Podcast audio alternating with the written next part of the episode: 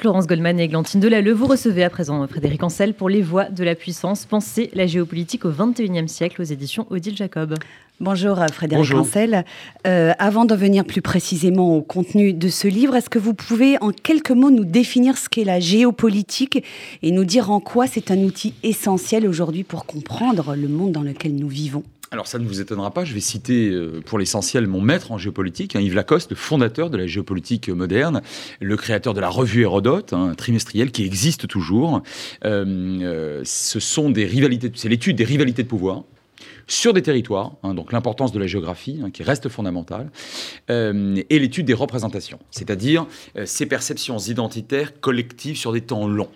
Donc quand vous avez, quand vous étudiez sérieusement les rivalités de pouvoir, pour l'essentiel entre États, pas seulement, mais notamment entre les États, parce que ce sont, je pense qu'on va y revenir, les acteurs euh, politiques les plus fondamentaux. C'est vrai depuis au moins le traité de Westphalie du XVIIe, et à mon avis, ça va le rester. Donc quand vous étudiez sérieusement les rivalités de pouvoir sur des territoires, autrement dit, que vous inscrivez ces rivalités dans la géographie, et surtout que vous accordez de l'importance à ces représentations, hein, ces, perceptions identitaires collectives sur des temps longs, chers à Fernand Brodel, vous avez, selon moi, une étude géopolitique sérieuse, digne de ce nom. Est-ce qu'on tient compte également de l'histoire de ces États, de, leur économie, peut-être même de leur religion?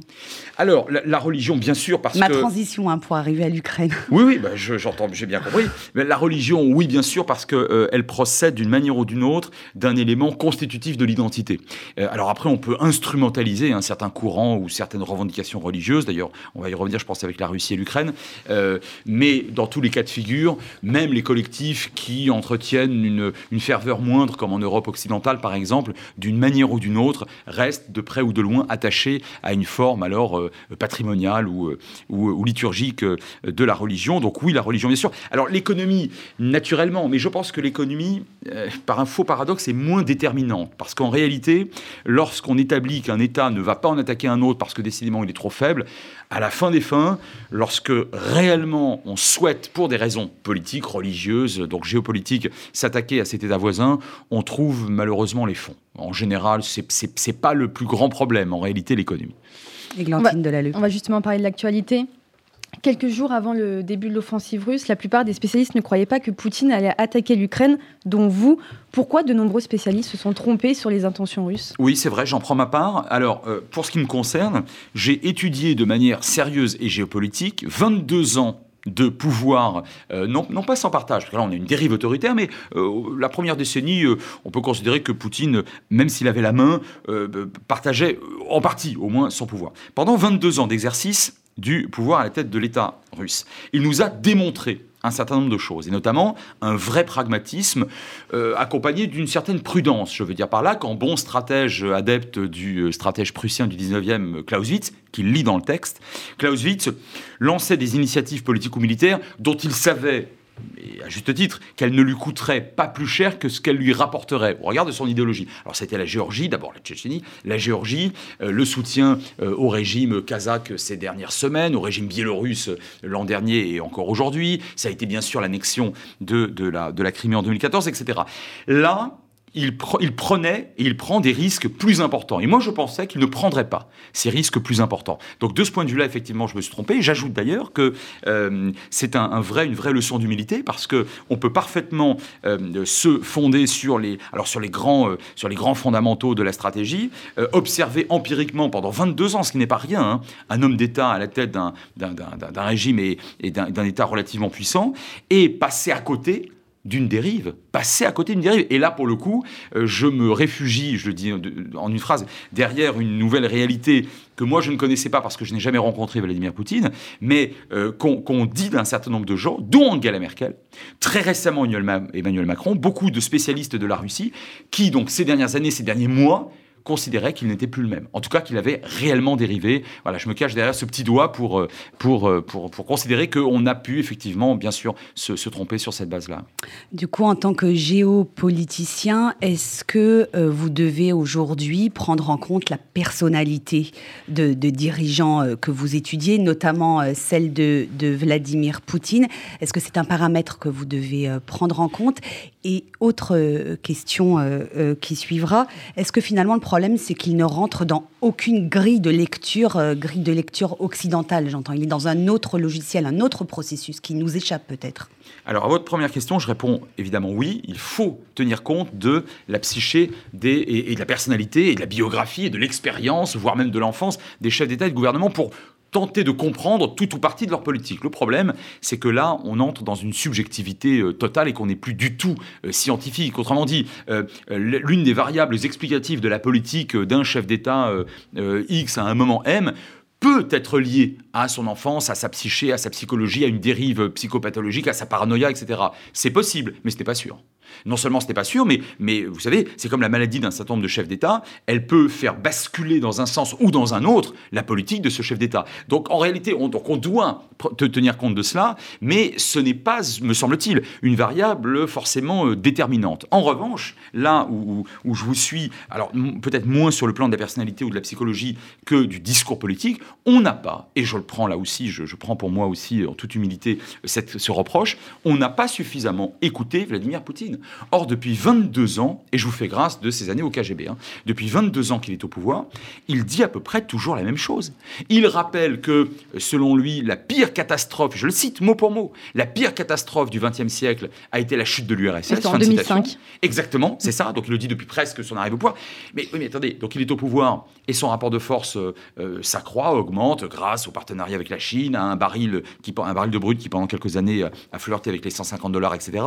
Ben, pourquoi ne le réparerait-il pas ce, désastre. Ben voilà. Donc il le dit, il a toujours dit que l'Ukraine, en réalité, était un État artificiel, euh, peuplé de, frères. Alors il emploie souvent le, terme de frères, ce qui aujourd'hui, évidemment, pose un problème tout à fait considérable lorsqu'il bombarde un certain nombre d'entre eux en les traitant de nazis.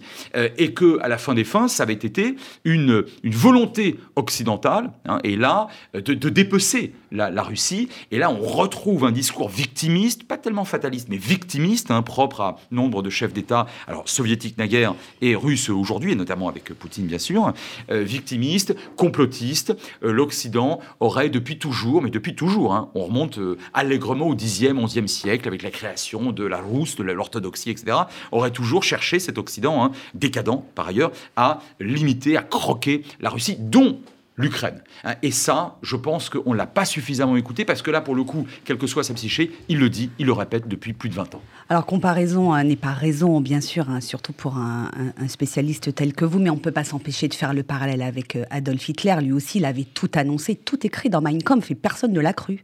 Eh bien, vous avez raison. Vous avez raison. Euh, alors, je, alors je, vous suis lorsque vous dites que euh, comparaison n'est pas raison. Et néanmoins, néanmoins, euh, on, retrouve cette, cette phrase absolument hallucinante de Chamberlain, qui était le premier ministre donc de Sa Majesté britannique, qui bah, doit démissionner le 10 mai au moment de l'offensive allemande dans, les Ardennes et en Belgique. Et Churchill donc va, va, lui succéder. Et Chamberlain publiquement regrette ce qui se passe. Bon, on le regretterait à, à moins que ça en disant, en prononçant cette phrase absolument hallucinante, tout cela ne se serait pas passé si M. Hitler n'avait pas menti. C'était extraordinaire. Donc là, on est dans une forme de, naïveté ou de candeur, et effectivement, d'une absence de volonté de croire tout ou partie de ce que dit l'autre avec un A majuscule. À force d'en faire quelqu'un d'extrêmement pragmatique et de prudent, eh bien, on passe, on risque de passer à côté de sa véritable, euh, de son véritable objectif. Et d'ailleurs, cet autre avec un A majuscule, notamment Poutine aujourd'hui, mais beaucoup d'autres dictateurs euh, relativement, voire très impérialistes euh, comme lui, joue beaucoup sur là sur, euh, comment dirais sur cette volonté que nous avons, nous autres, euh, démocrates, occidentaux ou pas, mais démocrates, d'aller chercher plus loin dans la prudence et le pragmatisme. C'est-à-dire de faire de ces gens-là, finalement, des partenaires à la négociation ou des adversaires à notre image nous autres, euh, qui sommes a priori plutôt non impérialistes, allez, on va dire ça comme ça, et je mets des, et je mets des, guillemets. Eh bien, ce n'est pas toujours le cas. Il faut croire des hommes d'État et de gouvernement, notamment lorsque ce sont des hommes d'État et de gouvernement ou des femmes d'État et de gouvernement euh, autoritaires, voire autocratiques. Il faut les croire. Mais je rebondis sur la victimisation. Est-ce que c'est pas ça la puissance euh, de Vladimir Poutine, le fait de se victimiser aujourd'hui? Alors, en tout cas, il le joue. Alors, c'est très important à usage interne, hein, parce qu'il se présente comme victime du nazisme. Si vous voulez, en, Russie, mais, c'est pareil euh, en France, dans, la quasi-totalité des États européens et dans quelques autres États, le nazisme, c'est le mal absolu. Et c'est parfaitement justifié d'ailleurs. C'est le cas. Bon. Mais pour les Russes, allez, j'ai envie de dire peut-être plus encore que dans d'autres dans d'autres sociétés. Bon, euh, au regard de ce qui s'est produit entre 41 et 45. Euh, lorsque Poutine diabolise l'adversaire en renforçant cette représentation ou en instrumentalisant cette représentation archi négative du nazisme et en pointant le doigt sur M. Zelensky, sur son régime, sur une partie de ses troupes, de son armée, euh, de son intelligentsia, en les traitant de nazis, bah, vous comprenez bien qu'effectivement, il cherche à se mettre, euh, de, j'allais dire, euh, non pas sous le coude, mais à s'allier l'intégralité de son opinion publique, qui, naturellement, on va le considérer comme un bouclier. Si en face, il y a des nazis, ah ben, bien évidemment, M. Poutine a raison, et il va falloir le soutenir euh, à fond. Donc il joue aussi la victime. D'ailleurs, je me permets de vous faire remarquer, mais je pense que vous l'aurez, euh, ça ne vous aura pas échappé, euh, il a à plusieurs reprises évoqué un génocide et une extermination contre les Russes dans le Donbass de la part des miliciens nazis ukrainiens. Enfin, c'est évidemment aberrant du point de vue de la définition de l'extermination et du génocide. Il n'est pas stupide, il le sait très bien, il en joue. Justement, pardon, Laurence, dans votre livre, vous dites que si on arrête souvent une guerre par la diplomatie, on arrête un génocide que par la force. Trois semaines après le début de l'invasion russe, c'est la diplomatie ou la force qui arrêtera Vladimir Poutine, justement? Alors, c'est une très bonne question aussi. Ce n'est pas la force parce qu'on ne veut pas se battre contre la Russie. Et de fait, institutionnellement, diplomatiquement, politiquement, Emmanuel Macron a raison. Nous ne sommes pas en guerre. D'abord, évidemment, on n'est pas en guerre contre le peuple russe ou la culture russe, ça c'est évident. Mais ça, c'est au-delà de l'évidence. On n'est pas non plus en guerre contre euh, la Russie parce que l'Ukraine n'est pas un allié. C'est comme ça. L'Ukraine n'appartient pas, et pour cause, n'appartient pas à l'OTAN. L'Ukraine n'appartient pas à l'Union européenne. L'Ukraine n'est même pas signataire d'un traité d'alliance bi ou trilatéral avec un État occidental. L'Ukraine est seule sur le plan géopolitique. Donc nous n'allons pas mourir pour Kiev, nous ne le voulons pas. Le résultat, c'est bien évidemment que de toute façon, les Ukrainiens seront seuls, que l'offensive militaire, en tout cas dans sa phase dure, ne peut pas être perdue par la Russie, même si il y a manifestement des difficultés, oui, certes, mais néanmoins, la phase active dure, euh, elle ne peut pas être remportée par, par l'Ukraine contre la Russie, euh, et reste par conséquent la diplomatie. Et là encore, je constate avec, euh, avec intérêt, et je, et je soutiens le fait que la France, parce que c'est la première puissance politique et militaire de l'Union européenne, parce que c'est la première puissance militaire de l'OTAN sur le territoire européen et parce que nous assurons la présidence tournante de l'Union européenne, la France et Emmanuel Macron ont bien sûr raison de conserver un canal diplomatique, parce qu'à la fin de cette crise, la Russie sera toujours à l'est de l'Europe. Elle disposera toujours de, euh, des, premières ou des secondes, euh, des, deuxièmes, je veux dire, réserves de gaz naturel et pétrole au monde, et parce que M. Poutine, vraisemblablement, sera encore au pouvoir. On n'a pas le choix. Frédéric Ancel, vous l'avez dit, euh, l'Ukraine n'appartient pas à l'Union européenne, elle n'est pas membre de l'OTAN. Pour le géopoliticien que vous êtes, encore une fois, est-ce que l'Ukraine fait partie de l'Europe ou elle appartient, de par son histoire, de par sa culture, de par sa géographie, à l'Empire russe, entre guillemets? Alors je, alors, je ne peux pas vous répondre parce que c'est une question de représentation. Ce n'est pas une question à laquelle on peut répondre par la simple géographie, simplement parce qu'il n'y a euh, aucun élément naturel euh, extraordinairement euh, important, aucun fleuve gigantesque, aucune montagne ou aucun, aucune forêt impénétrable qui nous sépare de l'Ukraine ou, qui sépare l'Ukraine de la Russie. Bon. par ailleurs, sur le plan culturel, on a une sorte de continuum qu'on va qualifier de, slave, de chrétiens slaves entre la Pologne, l'Ukraine et la Russie, même si euh, sur le plan euh, religieux, eh bien, euh, on a des catholiques évidemment très majoritaires en Pologne, des orthodoxes majoritaires en Russie, et dans l'est de l'Ukraine, on est également orthodoxe, alors qu'à l'ouest de l'Ukraine, à Lviv ou Lvov, on est catholique. Bref. L'Ukraine, elle est située sur le continent européen d'un point de vue géographique, on va dire ça comme ça. Mais c'est aussi vrai de Moscou finalement. Et puis, bah, finalement, pourquoi pas de Vladivostok C'est-à-dire que, vous voyez, je, je, je, ne peux pas vous répondre. Je, je considère que les, euh, comment dirais-je, les, les, ensembles doivent d'abord être considérés sur le plan politique, beaucoup plus que sur le plan ethno-religieux ou ethno-confessionnel, et, ou, ou d'ailleurs que sur le plan géographique. Et moi, ma boussole aujourd'hui, ce serait davantage l'Union européenne Or, l'Ukraine n'en est pas. Ça ne veut pas dire qu'elle ne doit pas rentrer dans l'Union européenne. Ce sera par ailleurs extrêmement difficile. Mais pour l'instant, elle n'y est pas. Et c'est l'une des raisons pour lesquelles on n'entrera pas euh, en, guerre. Enfin, l'Union européenne n'a pas vocation à rentrer en guerre. Mais euh, c'est l'une des raisons pour lesquelles l'Union européenne n'ira pas au-delà des trains de sanctions déjà adoptés, qui sont très importants et tout à fait nouveaux, sinon révolutionnaires. Hein. Mais au-delà, on a carrément l'embargo. Vous pensez que les sanctions occidentales sont à la hauteur euh, de ce qui se passe? Décidément que des questions centrales. Euh, heureusement qu'on a encore 8 heures ou 9 heures pour en parler. Euh, les sanctions, je vais vous dire en, deux phrases. Les sanctions ont le mérite d'exister. Parce que même si en général elles ne marchent pas, regardez ce qui se passe en Iran. Même si, pour l'essentiel, elles touchent la population et des pauvres gens qui n'ont rien à voir avec cette guerre, voire même qui y sont opposés. Même si elles ne font pas renoncer à ses objectifs un dictateur euh, euh, comme M. Poutine aujourd'hui, comme d'autres dictateurs naguère. Et même si, j'ajoute un quatrième point négatif, elle nous coûte, nous aussi, non seulement directement, j'allais dire en cash, mais parce qu'on pousse l'économie russe dans les bras de l'économie chinoise, eh bien, en dépit de tout ça, elles ont le mérite d'exister. Pourquoi?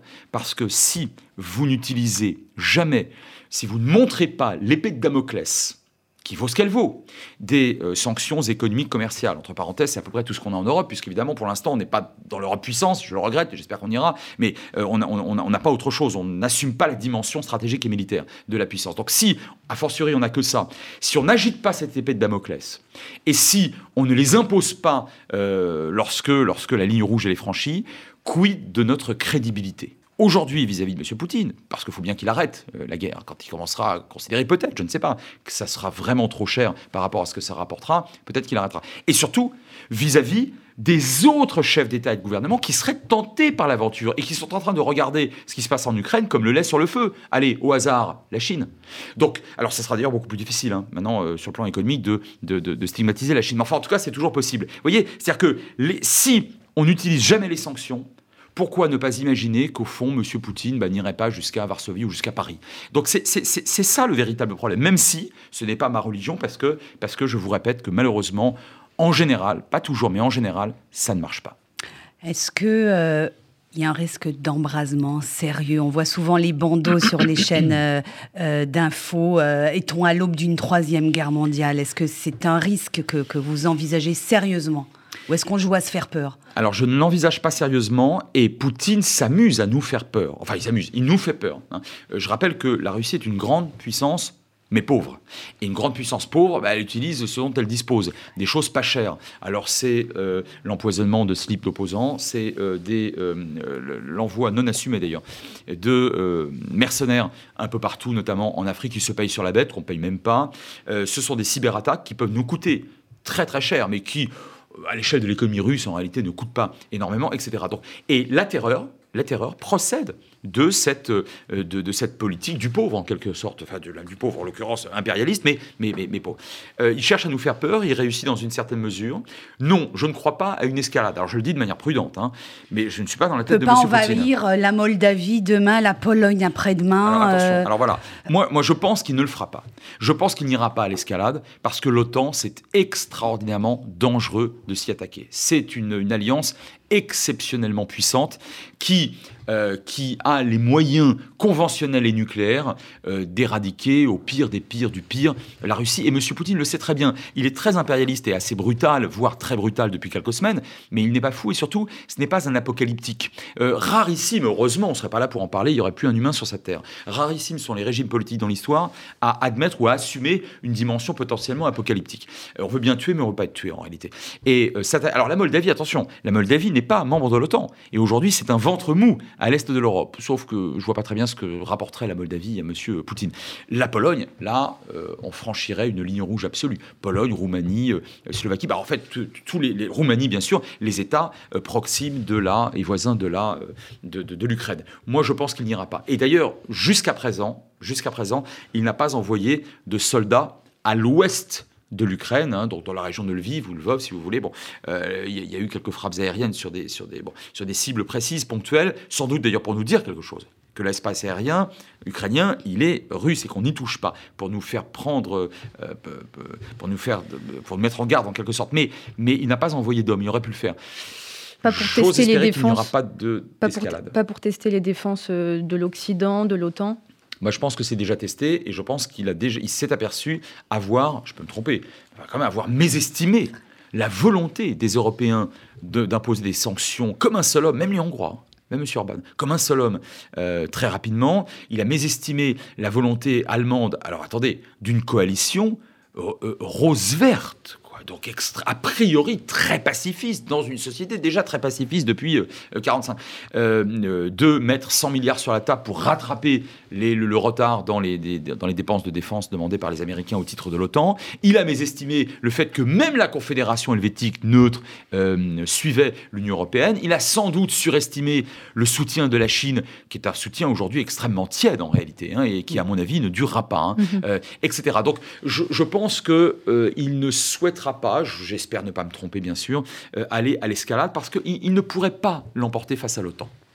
Une dernière minute pour parler d'Israël. Naftali Bennett qui propose sa médiation, c'est crédible? Une minute alors, la médiation elle-même, non, ce n'est pas Israël qui va pouvoir, à la fin des fins, régler le, conflit. Et je pense qu'à la fin des fins, on va se retrouver en réalité entre M. Biden et M. Et monsieur, euh, Poutine. bien sûr. Euh, en revanche, qu'est-ce que ça dit d'Israël Ça dit ce que je me permets d'en dire, je le dis avec beaucoup de modestie, depuis plus de 20 ans. C'est une montée en puissance phénoménale. Parce qu'en réalité, vous savez ce qu'on dit, le pouvoir qu'on vous prête vous en donne. Si M. Zelensky et M. Poutine, surtout M. Poutine, accordent le pouvoir à Israël d'une manière ou d'une autre, de pouvoir les rapprocher ou de constituer un truchement vis-à-vis -vis de la communauté juive américaine, en termes d'image, ce serait intéressant pour M. Poutine et pour M. Zelensky d'ailleurs de les toucher, ces gens-là. On retrouve le vieux fantasme d'Israël qui, euh, qui, fait le, qui fait le lien avec la, communauté juive américaine. Eh bien, ça vous en donne. Le pouvoir qu'on vous prête vous en donne. Et je constate qu'on n'est plus au Proche-Orient, qu'il ne s'agit plus simplement des accords d'Abraham qui ont déjà marqué une très grande avancée il y a deux ans de cela, mais qu'il s'agit d'un conflit qui n'est même pas situé dans la zone et euh, auquel finalement euh, Israël est de près ou de loin, et pour le meilleur, associés. Les voix de la puissance, penser la géopolitique au XXIe siècle, c'est publié aux éditions Odile Jacob, un livre pour lequel vous avez reçu le prix du livre de, géopolitique pardon, 2022. Merci, Merci Frédéric Ancel.